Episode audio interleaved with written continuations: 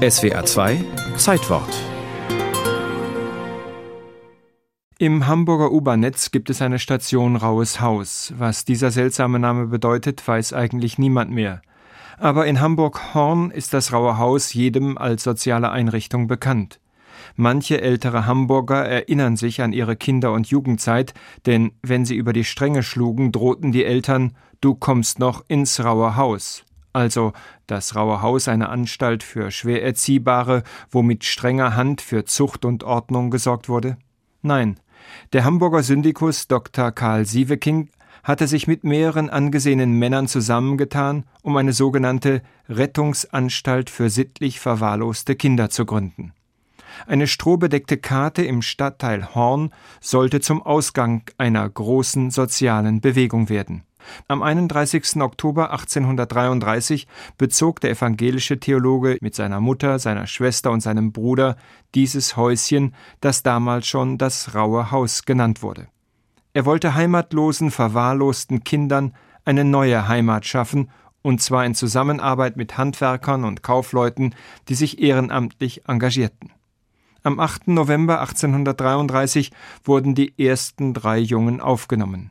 Über die Kinder heißt es, lauter völlig verkommene Jungen, zum großen Teil unehelich geboren, Verbrecherkinder, jugendliche Vagabunden, die fast alle schon mehr oder weniger oft mit der Polizei in Konflikt geraten waren.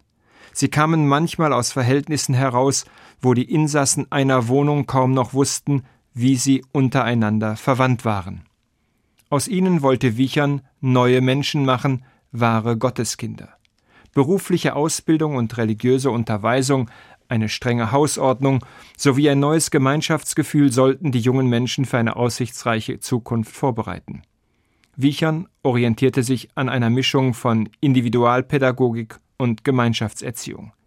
Er teilte die Jungen in sogenannte Familien ein, in denen etwa zwölf bis vierzehn Kinder verschiedener Altersstufen vereint waren. Es zeugt von der Weitsicht des protestantischen Theologen, dass er in der Erlernung eines ordentlichen Handwerks den unverzichtbaren Grundstein für eine gesicherte Zukunft der jungen Menschen sah. Und Wichern erkannte schon damals, was heute unter Sozialpädagogen wieder diskutiert wird. Es ist nicht nur wichtig, wie ein Mensch lebt, sondern auch, wo er lebt. Felder, Obst- und Gemüsegärten spielten in Wicherns Konzept eine große Rolle.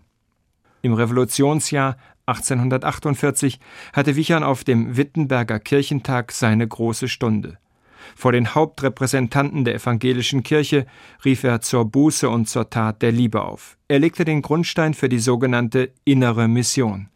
In seiner Denkschrift an die deutsche Nation 1849 machte er klar, dass der Protestantismus sich vor allem um die Rechristianisierung der deutschen Gesellschaft kümmern müsse.